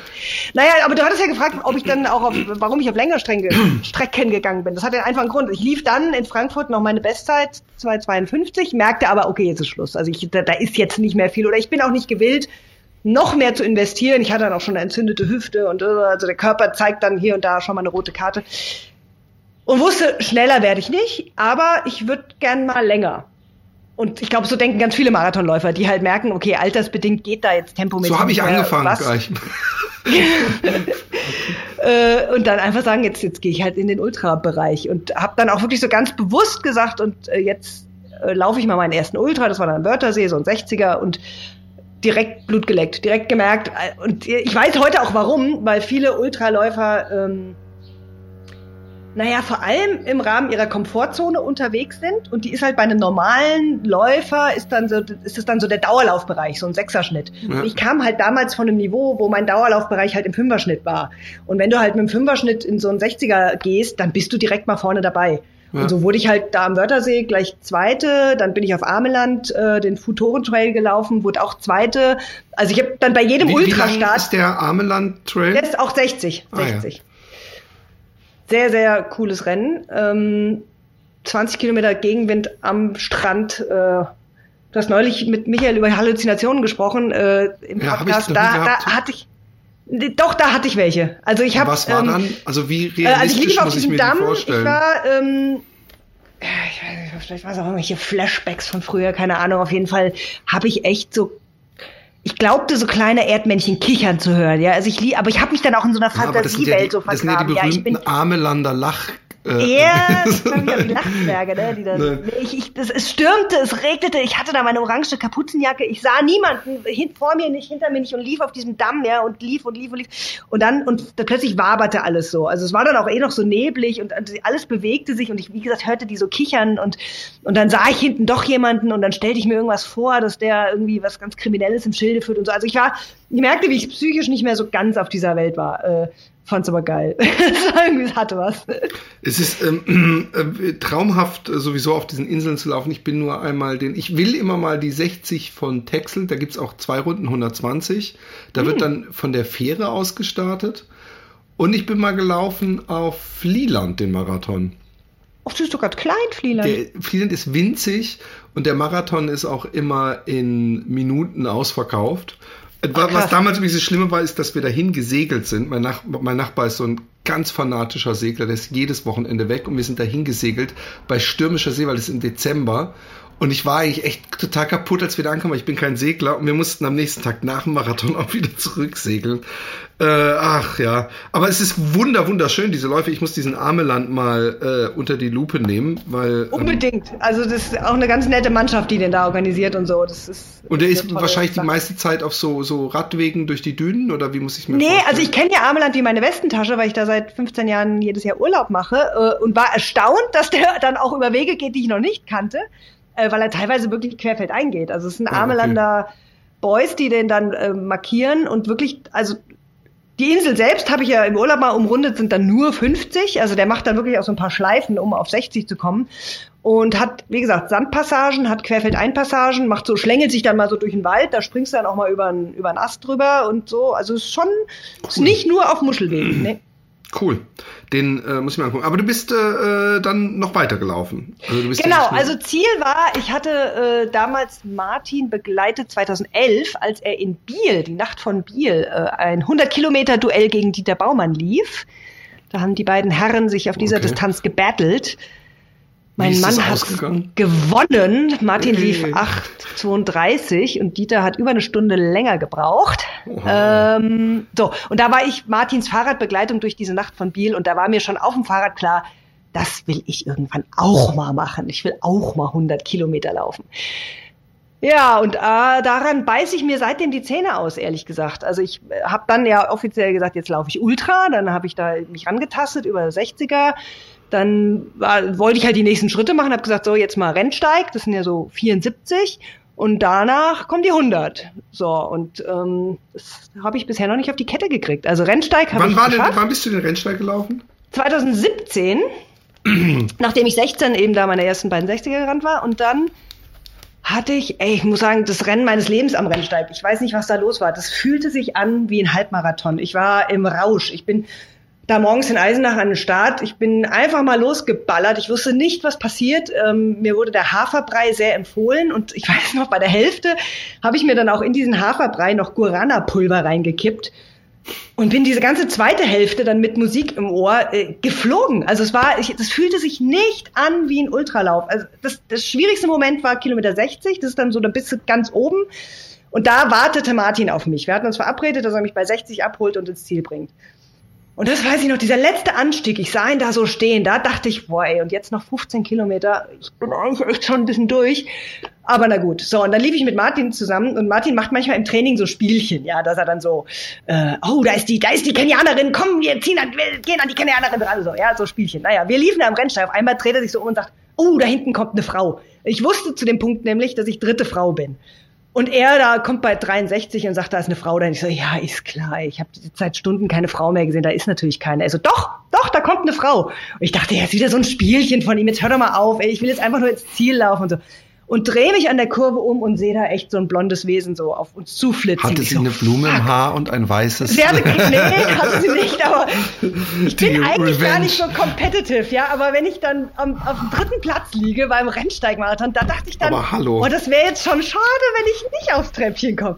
Und dann habe ich echt, also dank Martin, nochmal alles rausgequetscht, was da in der Zahnpastatube drin war. Ich weiß, es ging dann runter, wir liefen den 72 Solange es keine Zahnpasta von Dieter Baum, ne, das nicht. Es war nur Guarana im Haferbrei. Auf jeden Fall lieber den 72. Kilometer im 430er Tempo, aber es ging auch bergab. Wow! Äh, Wahnsinn. Also ich, das war echt der Hammer. Und ins Ziel und zack und dritter Platz gerettet. Und weißt du, was das Geile ist? Ich hab, äh, ich hätte nicht eine Sekunde bummeln dürfen, denn Nora hieß die, glaube ich, die hinter mir war, hatte auf die Sekunde die gleiche Nettozeit wie ich. Ah. Das heißt, ich war nach Einlauf Dritte, aber in der Ergebnisliste stehen wir beide auf dem dritten Platz, weil also sie hat eine langsamere Bruttozeit, weil sie stand am Start weiter hinten. Ah. Und wir haben auf die Sekunde die gleiche Nettozeit. Also da sieht man, es lohnt sich, wenn man vorne mitrennen will, doch an der Startlinie sich ganz weit nach vorne zu stellen.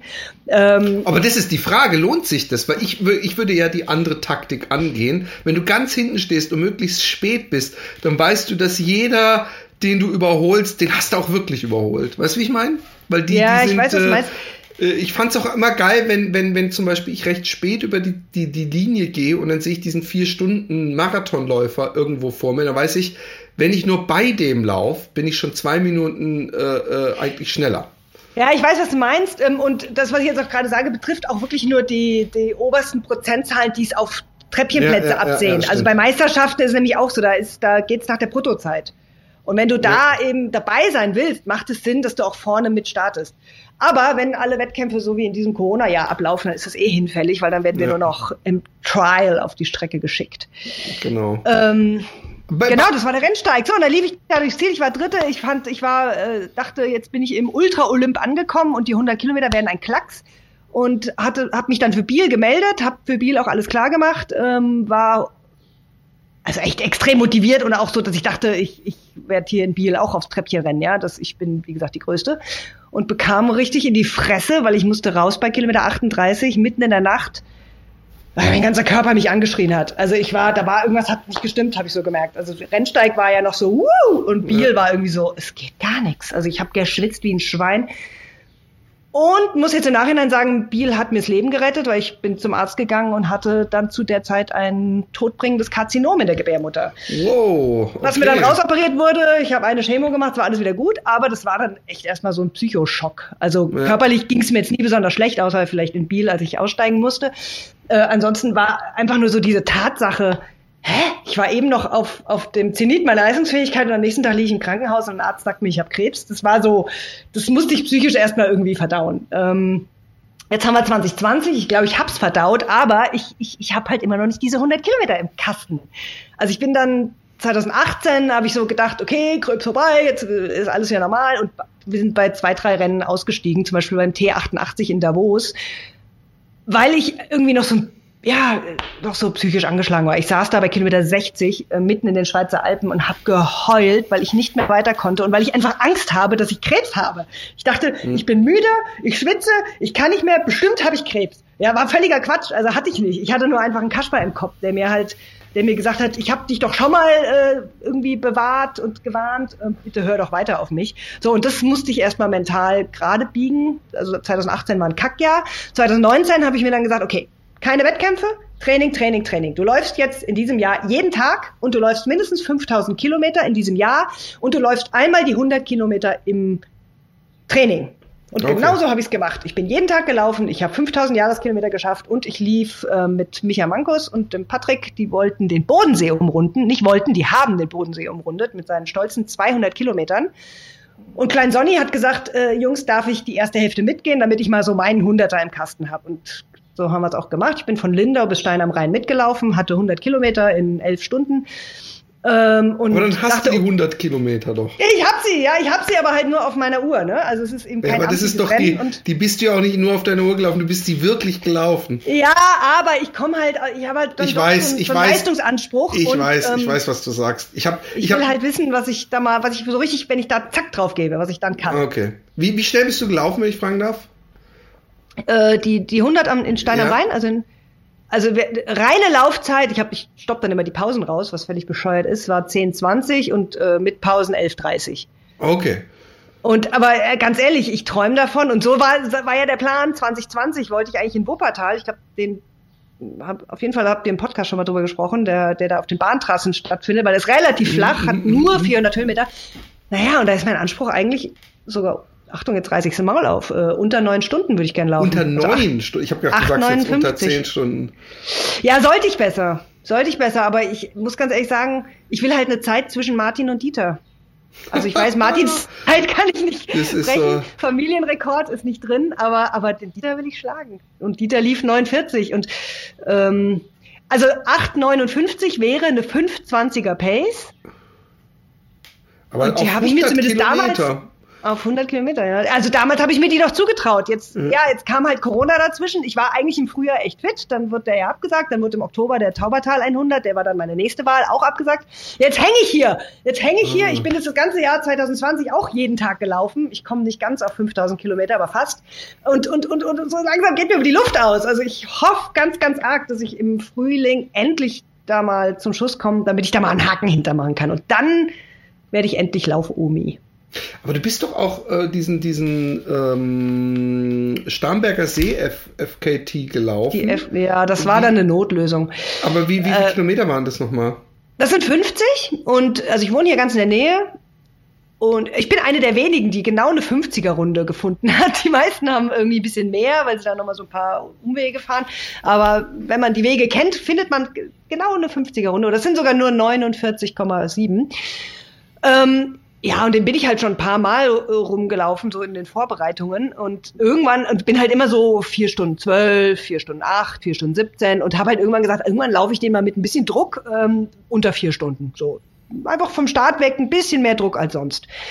Ähm, irgendwann mache ich das mal. So, und dann kam ich aus Portugal, dann war Lockdown und dann wusste ich auch irgendwann, äh, mein Hunderter wird nix im Mai. Eigentlich habe ich echt eine gute Form. Ich habe jetzt ein Jahr lang vorbereitet. Was mache ich jetzt mit meiner Form? Irgendwie so, Marathon findet auch nicht statt. Und da habe ich relativ spontan äh, gesagt, Ostern mache ich Starnberger See. Probiere ich mal unter vier. Und habe einfach, bin auch alleine losgezogen, rumgerannt, und hat hingehauen. Und hast du da ganz alleine, also hast du nur, was du halt am, am, am Körper mittragen konntest an Sachen Wasser? Genau, da gibt's ja, oh Gott, jetzt, ich kann das Reglement nicht. Genau, ich kann das Reglement nicht so richtig wiedergeben, was supported, unsupported, self-supported und so heißt. Da gibt's ja so mhm. ähm, Kategorien bei, bei Fastest Known Time. Ich bin auf jeden Fall self-supported, also nicht unsupported. Unsupported wäre, glaube ich, nicht gar nichts zu mir genommen hätte. Aber self-supported heißt, ich habe mir selbst bei Kilometer 30 eine Wasserflasche hingestellt, so ins mhm. Gebüsch. Und bin dann also halt ohne alles gelaufen und habe dann nur bei Kilometer 30 diese Wasserflasche gegriffen, getrunken und weitergerannt ich muss ganz ehrlich sagen, ich bin da ein schlechtes Vorbild. Ich trinke viel zu wenig auf solchen äh, Sachen. ich habe mich auch gerade gefragt. Ich meine, du hast ja den See neben dir. Hast du jemals? Ja, nee, gut, also gibt Toilettenhäuschen, in denen könnte man trinken, aber ich bin da so ein Kamel. Also ich kann eigentlich sehr gut, äh, auch was das Essen angeht. Ich kann an zwei Tagen 10.000 Kalorien zu mir nehmen. Ich kann aber auch an drei Tagen nur 200 Kalorien zu mir nehmen. Also das mhm. macht mir gar keine also habe ich mich auch bewusst ein bisschen hintrainiert, eben gerade für diese Ultraläufe, damit ich auch, wenn gerade keine Nahrung in der Nähe ist, trotzdem weiter meine Leistung bringen kann. Ja. Von daher ist, ist unsupported nicht so schwierig für mich. Ja, aber ich, ich bin jemand, der sich dann so, so seine, also jetzt gar nicht mehr, aber am Anfang habe ich mir doch immer so meine Gelbelohnungen gesetzt, weißt du? Also dass man sagt, dann mhm. und dann äh, und dann, ich, ich glaube, dass da auch ein sehr großer Teil natürlich äh, rein äh, psychisch ist, dass man dann äh, schon Minuten nach diesem Zuckerflash denkt, jetzt fühle ich es aber. Äh, dabei ist das natürlich noch nicht wirklich verstoffwechselt, äh, zumindest der Großteil noch nicht. Ähm, jetzt jetzt ist, ist die 100 für dich so ein Ding. Ähm, äh, sind denn in irgendeiner fernen Fantasie auch 100 Meilen für dich interessant? Gibt es so nee. eine Bucketlist-Geschichte? Nee, Finde ich richtig Gegenteil. Ich, Im Gegenteil, ähm, mich widert das echt so ein bisschen an, dass gerade wenn man dann auch schon länger läuft und so ein bisschen ambitionierter läuft und so auch schon ein paar Lorbeeren äh, auf der, äh, im Regal vor sich hintrocknen hat, ähm, dass man immer noch mal eins höher und noch mal eins weiter und noch mal eins schneller. Ey, ich werde jetzt 45. Ich bin alt. Ja, und ich werde vieles danke, nicht mehr schneller danke. laufen. Ich bin 46. ja, aber soll ich dir das sagen? Ich finde es total gut gerade. Also, weil es ja. mich echt auch von so einem Stress runterhebt und ähm, es, man muss nicht immer noch einen drauflegen. Mein Ziel ist, dass ich mit 84 immer noch jeden Tag laufe oder nahezu jeden Tag, dass ich immer noch Freude an der Bewegung habe, dass ich mich durch den Laufsport immer noch mobil halte und mir irgendwie selber hier dann meine Fenster putzen kann und, und so und mich selber anziehen kann und, und keine Hilfe dabei brauche. Ja. Das ist mein Ziel und nicht, dass ich mal 100 Meilen schaffe auch, äh, ihr habt da neulich auch über äh, äh, die Backyard Ultras gesprochen und die Frage gestellt, wäre das was für dich? Und dann habe ich das so für mich beantwortet und gesagt, auf keinen Fall könnte ich so ein Backyard Ultra Für mich laufen. aber ist auch nichts. Für mich wäre wär das so eine der wenigen Sachen, wo ich denke, okay, dann kann ich nee. mit äh, Schlafentzug mich zumindest noch irgendwie. Ich, ich muss das mal machen. Ich finde aber die Idee, dass man immer wieder so einen Anlaufpunkt hat, wo man sich gemütlich vorher was. Also ich finde es deswegen so attraktiv, glaube ich, weil man sich komplett selber. Man braucht ja nur diesen 6er Loop, 6,6er Loop Loop, der bei einem zu Hause ankommt und man kann sich selber, vielleicht ist das das, was mich so anspricht, ich kann mir selber meinen äh, äh, äh wie heißt nochmal, äh, ähm, Dingspunkt, meinen Verpflegungsposten basteln. Und mein ja, Verpflegungsposten wäre sehr Dein, dein kleines Paradies, in das du dann immer reinhuscht. Süßigkeiten, ja. Essen, äh, äh, Salzstangen, Fernsehen und allem. Aber äh, wäre es bei dir auch das Ding, weil du das Gefühl hast, das ist mehr so ein Wer kann am längsten ohne Schlaf, so wie Micha das, das äh, oder? Ja, das kommt doch dazu, wobei das finde ich ja in Ordnung, sich auch in diesem Bereich zu messen, zu sagen, wer ja. ist einfach so, so ein harter Hund, dass er gar nicht pennen muss, oder wer ist so ein harter Hund, dass er äh, das kopfmäßig hinkriegt. Äh, und dann muss ich ganz ehrlich sagen, nö, bin ich nicht, also bin ich kein harter Hund. Ich brauche immer so eine so einen Motivationsfilm in meinem Hirn und der, da würde ich einfach kein Drehbuch hinkriegen bei jedes Mal die gleiche Runde. Weil der Film rennt. ist, ist äh, du musst so lange, also weil du auch keine, du weißt ja vorher nicht, wie lange das Rennen geht. Ist das auch was, was mitspielt? Weil man ja, nicht genau, weiß, wie lange dass ich gar nicht weiß, wann, wann, wann Schluss ist, genau. Ähm, wobei, ich muss sagen, den, den Wings for Life, wo dich dieses Catcher-Car fängt, also da weißt du ja am Start auch noch nicht, wie weit du kommst. Ja, Du rennst und rennst und rennst und wenn es ein guter Tag ist, rennst du ganz schön weit und es dauert ganz schön lang, bis dieses verdammte Auto an dir vorbeifährt.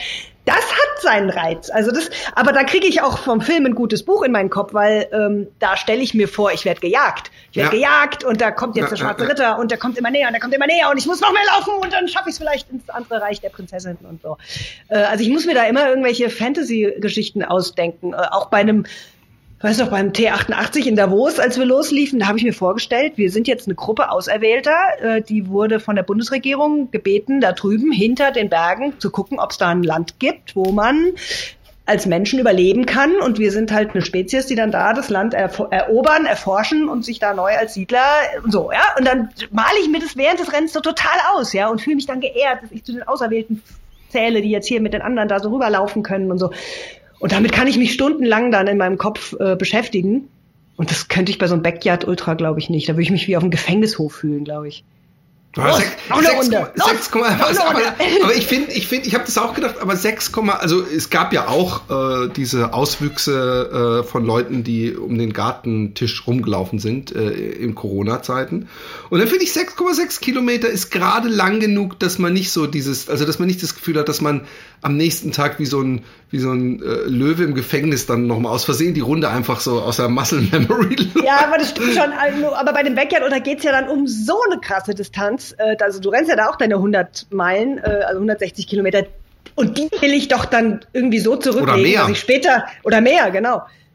Da will ich doch später auf die Landkarte gucken und sagen, ey, guck mal krass, du bist von ja, Hamburg nach Lübeck gelaufen oder so. Also ja, so, ich will dann auch wirklich Land hinter mich gebracht haben, ja. Und nicht wie Sisyphos da irgendwie nur im Kreis.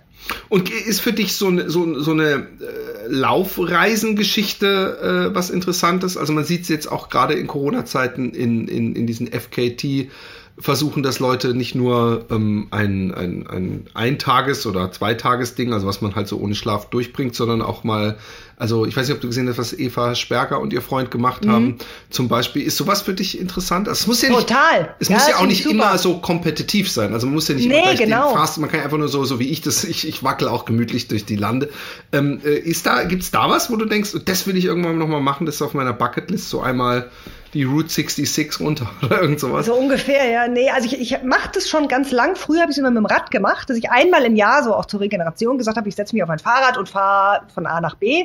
Also ich bin den ganzen Rhein schon mal abgeradelt. Ich bin äh, oft, ich lebe jetzt hier in München, komme aber aus dem Rhein-Main-Gebiet, äh, bin schon oft dann eben nach Hause äh, zu meinen Geschwistern geradelt. Äh, und irgendwann, als ich dann im Ultralaufbereich unterwegs war, habe ich gesagt, und jetzt, jetzt laufe ich das einfach. Jetzt ja. laufe ich von A nach B. Äh, und das finde ich mega. Das macht mir so einen Spaß. Das gibt mir auch totalen Sinn. Also äh, die Isar zum Beispiel letztes Jahr abgelaufen von ihrer Quelle bis zum Ursprung.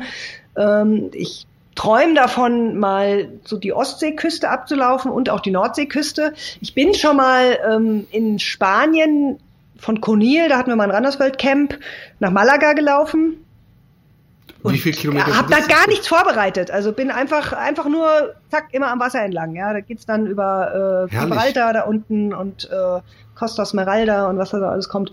Äh, das, das, also das finde ich den Inbegriff der Stressfreiheit. Da bist ja, du unterwegs voll. und dein komplettes Problem besteht nur darin, nach vorne zu kommen, vorwärts zu kommen, den nächsten genau. Schritt zu tun, zu überlegen, wann besorge ich mir was zu essen, wie weit komme ich heute noch, wo übernachte ich, und mehr beschäftigt dich nicht. Und das, das drei, vier Tage am besten ohne, ohne, also ohne Handy geht nicht, aber dadurch, dass ich Online-Coaching mache, mache ich sehr viel Mails, bin ganz oft am Rechner und dann einfach mal den Leuten sagen, Leute, sorry, die nächsten drei Tage schreibe ich keine Mails, ich bin ja. raus und dann auch wirklich raus sein und von A nach B laufen. Bester Wellnessurlaub ever. Glaube ich Gerne auch. einmal, einmal im Jahr irgendwo lang. Also da, da wird noch viel kommen, glaube ich. Ich glaube, und ich habe, das muss ich, ja, ja Entschuldige, dann darf ich. Nee, natürlich, natürlich. Äh, da habe ich jetzt zum ersten Mal meinen Mann auch dazu gekriegt, dass der mit mir sowas macht. Also der war ah. immer so ein bisschen so, äh, nee, kann ich nicht, will ich nicht, brauche ich nicht. Hm? Und wir haben jetzt zum ersten Mal dieses Jahr sind wir erstmal von Füssen nach Kochel gelaufen, so, weil ich dachte, wir machen so einen gemütlichen Voralpen-Cruise, ja, und laufen wir so ein paar Tage an den Voralpen entlang und es war sehr viel alpiner, als wir dachten. Okay. Wir brauchten da hinter Füssen, hinterm Tegelberger war so eine Steilwand, da brauchten wir für einen Kilometer 23 Minuten, weil wir nicht vorwärts kamen. Aber äh, das, das war sehr schön und wir sind dann zu unserem fünften Hochzeitstag den Lech hochgelaufen, auch wieder von Füssen nach Lech rauf. Ähm, und das dann so als Ehepaar zu machen, hat auch noch mal was von einer Therapie fast. Also das war, ja, oh Gott. auch toll. Ey, also mhm. laufen, äh, du, du bist äh, in der glücklichen äh, Lage, mit deinem Partner laufen zu können. Ähm, bei uns ist das das ist das erste Mal, wenn ich, wenn ich auch nur sage, hey, läuft doch gut, guck mal, es geht doch, dann, dann ist es meistens schon das Ende. Meine Frau ist, ist, ist, läuft zwar, aber ist keine Laufliebhaberin. Und, und das, das kann, kann äh, schrecklich sein. Ich weiß von sehr vielen Paaren, das geht entweder gut oder es geht überhaupt nicht gut. Es geht selten so ein bisschen gut. Und ähm, ähm, ich, ganz kurz, was ich noch sagen wollte, ist, äh, äh, das ist so ein wichtiger Aspekt, äh, den, den ich auch beim Home-to-Home hatte, ist, wenn man nur dieses Laufen hat und wirklich nur laufen muss tagsüber und äh, halt essen und einchecken im Hotel oder auf dem Campingplatz oder was weiß ich, dann ist die, ist die, ist die Leistung auch anders zu betrachten, weil die Leute setzen es, glaube ich, immer gleich mit, boah, wenn ich jeden Tag, was weiß ich, wie viel Kilometer und sehen sich dann aber in ihrem stressigen Alltag. Aber wenn man wirklich nur laufen muss, man steht morgens auf und weiß, heute muss ich nur laufen. Das ist ein mhm. unglaublich serenes Gefühl. Äh, ich ich, ich, ich äh, äh finde es äh, einzigartig und, und glaube, dass der Körper dann auch viel mehr kann, als äh, äh, man denkt. Bucketlist. Gibt es noch was auf deiner Bucketlist bis jetzt auf, auf die 100 Kilometer, wo du sagst, das muss noch passieren? Nö, Ne? Also habe ich auch schon mal gesagt, so, äh, also zu meinem Laufeinstieg habe ich damals gesagt, ich höre auf mit dem Laufen, wenn anfängt mir was weh zu tun. Das habe ich nicht geschafft. Als anfing mir was weh zu tun, habe ich mir überlegt, was muss ich machen, damit es wieder weggeht. Und das ist auch mhm. richtig so. Also man kriegt jede Laufverletzung irgendwann wieder los, wenn man das nur will. Dann habe ich irgendwann gesagt, ich höre auf zu laufen, wenn ich nicht mehr schneller werde.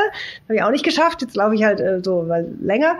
Und jetzt sage ich eigentlich, also wenn ich diese 100 Kilometer eine gute Zeit im Kasten habe, äh, hey, und wenn es am Ende eine 10, 15 wird und ich einfach nicht schneller war, dann ist es eben so, ja. Aber dann, dann höre ich auf. Und mit höre ich auf meine ich eben so dieses dann höre ich auf, mit Uhr zu laufen, dann höre ich auf, mir äh, einen Trainingsplan zu schreiben, dann höre ich auf, äh, Tempoläufe zu machen. Wahrscheinlich ist das völliger Quatsch. Also wahrscheinlich werde ich auch mit 62 dann sagen, und jetzt hole ich mir den deutschen Meistertitel in der AKW 60. Dann wird's erst 10 interessant. genau. Dann kannst du noch mal, da kommt der zweite Frühling, dann kannst du Medaillen. Es ist auch so ein bisschen, wenn man richtig alt wird, hat man dann auf, dann, dann dünnt sich ja die, das Konkurrenzfeld Voll. sowas von aus. Und bei aber, Frauen noch mal mehr, glaube ich fast. Äh, weiß ich nicht, nee, aber äh, keine Ahnung, nee, auf der Bucketlist ähm, ich weiß nicht, ob ich das jetzt sagen soll. Ja, ich mach's. Ich, also ich streake ja jetzt seit 1.1.2019 und frage mich schon ab und zu, wo geht denn das noch hin? Jetzt habe ich bald zwei Jahre voll und mir tut es mega gut. Das ist wie so ein Steckenpferd. Täglich wird gelaufen, fährt die Eisenbahn drüber. Also da äh, mache ich auch gar kein großes Ding draus. Und wenn es halt ein Ruhetag ist, dann ist es wirklich nur 1,6 Kilometer. Ja. Aber die trabe ich mit meinem Hund um den Block. Und da muss ich ganz ehrlich sagen, das kann jeder. Das kann jeder, ja. jeder, jeder. Äh, nichtsdestotrotz frage ich mich, wo, wie lange noch und, und, und also hm? und ich würde gern auf jeden Fall den 1000 Tage Streak voll machen. Äh, das wäre dann nächstes Jahr Ende September, dann hätte ich 1000 Tage voll. Und eigentlich will ich weiter streaken, aber ich will, also ich zeichne immer auf und lade die Einheit immer bei Strava hoch. Das heißt, ich kann bei Strava auch nachweisen, dass ich seit 1.1.2019 laufe.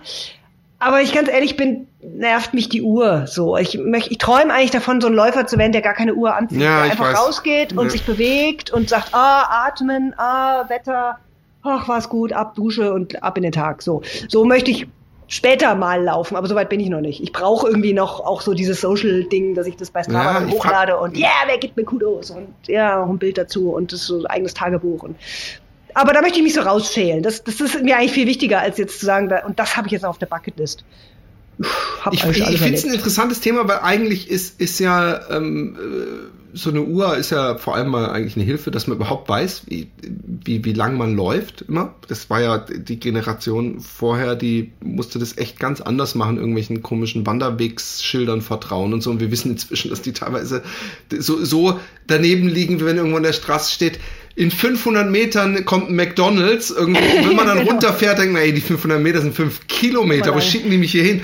Ähm, aber ähm, jetzt habe ich gerade meinen Punkt verloren. Genau. Ähm, ähm, die Uhren. Hm. Genau. Und, und ich, ich finde die Uhren, äh, es, sie nerven mich, aber gleichzeitig denke ich, vielleicht geben sie mir auch irgendwie so eine kleine Belohnung, die, die ich brauche. Also das, was du sagst, nicht Social Media, aber generell, dass ich zumindest danach sehe, ha, du bist sechs Kilometer oder du bist zwölf Kilometer gelaufen. Und die Uhr hilft mir auch wirklich, mich selber zu pushen. Weil ich nämlich, mhm. wenn ich äh, äh, denke, ich muss wieder einen langen Lauf machen oder einen längeren Lauf mal als 10 Kilometer, dann kann ich in eine Richtung laufen und dann weiß ich bei 5 Kilometern, ab jetzt äh, laufe ich äh, in, in den Bonus rein, wenn ich dann umdrehe. Und, und, und, und, ich frage mich, äh, ich denke auch oft, ich will frei sein äh, von, von sowas und einfach nur laufen für das Gefühl.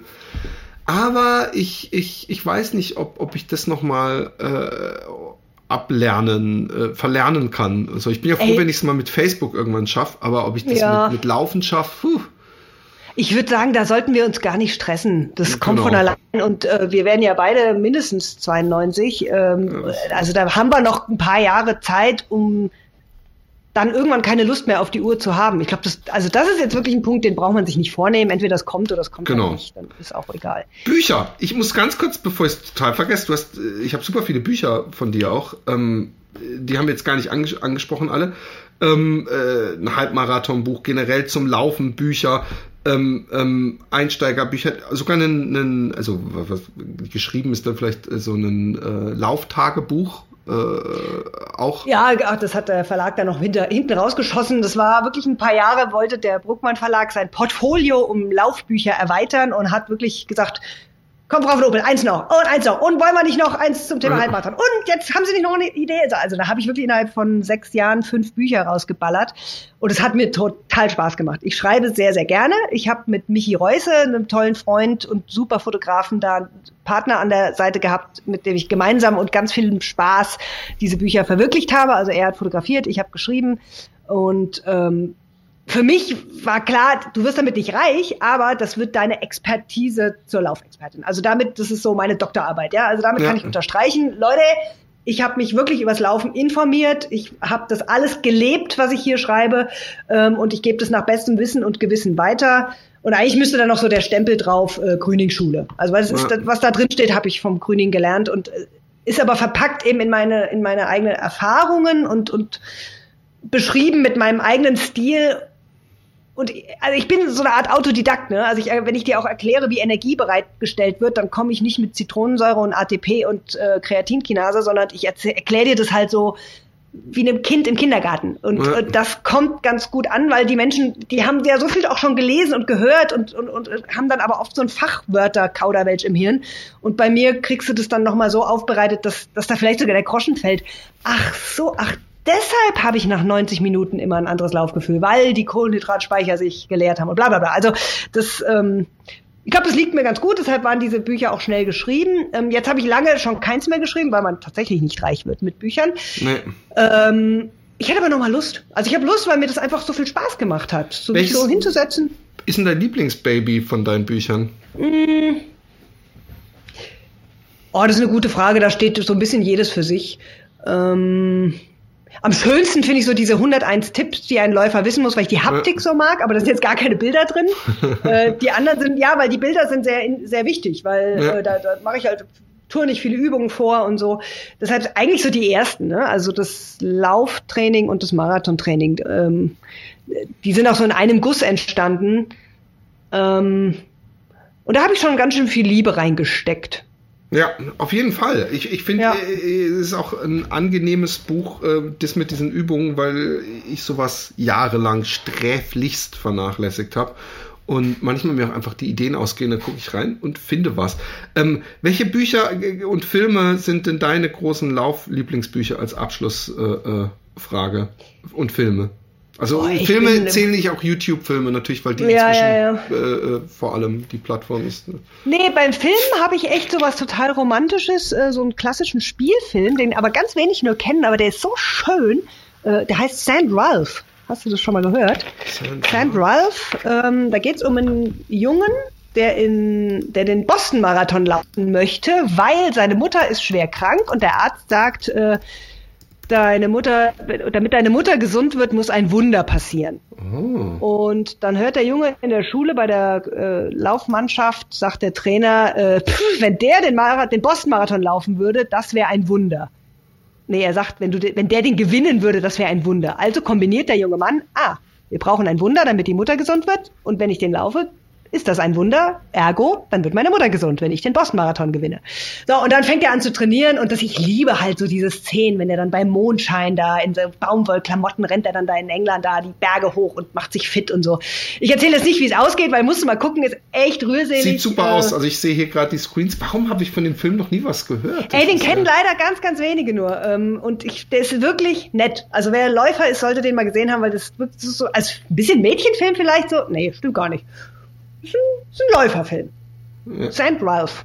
St. Ralph, ich will ja. laufen. Äh, genau, heißt er im, im, im Deutschen mit, also der Untertitel heißt schon ja. St. Ralph. Ähm, klingt super cool, muss ich, muss ich unbedingt ja. äh, abchecken. und Buch, ja. und Buch? Ja, Oder ich Bücher? bin eine lausige Leserin, ey. Oh. Ich, ich, ganz schlimm. Okay, da ich muss. Hab mal, nee, keine Ahnung, also ich fand vom Kilian Jornet, das habe ich vor ein paar Jahren gelesen, ähm, aber nur weil es eine Freundin übersetzt hat und die hat es mir geschenkt. Ah. Das habe ich ziemlich verschlungen. Das, ja. äh, wie, wie hieß das nochmal? Ähm, ähm, so ein schwarzes Buch, mit Schmerzen. Ähm, ja, irgendwie. Lauf in den Tod oder keine Ahnung. Bis, äh, ja, ja, Lauf so. oder stirb, kann es sein? Ja, Lauf oder stirb, kann gut sein, genau. Ähm, ich habe hier die ganze Zeit habe ich ähm, Born to Run liegen und ja. bin noch längst nicht durch. Weil ich, ich weiß auch nicht, ich, ich schlafe immer ein beim Lesen. Das ist ganz schlimm, aber ja. ich nehme mir vor, das zu ändern, weil da ich selbst so gern schreibe, macht es ja auch Sinn, selbst viel zu lesen, weil man dann selbst auch besser wird und so, aber ich liege dann immer auf der Couch und glotz irgendwas. Ja, das ist ja auch völlig legitim, ähm, mhm. dass man äh, äh, nicht immer äh, ähm, sich damit äh, mit, dem Laufen so beschäftigt oder, oder liest. Ich habe auch Phasen das übrigens, in denen stimmt. ich lese und in denen ich, dann habe ich Phasen, in denen ich überhaupt nicht lese.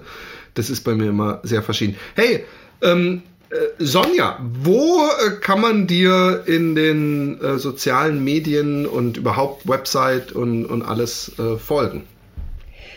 Also vor allem auf Instagram. Ich mache Facebook nur sehr sporadisch, ähm, weil ich da ja, keine Ahnung, mir geht bei Facebook so auf den Keks, dass die Menschen immer so rumdiskutieren wollen und da habe ich keine Zeit ja. zu und keine Lust drauf. Und Instagram kann man herrlich seine Bilder raushauen und äh, damit ein, ein, Bild kreieren, was man möchte, was von einem in der Außenwelt da steht. Also Instagram, Sonja von Opel, La Maradona.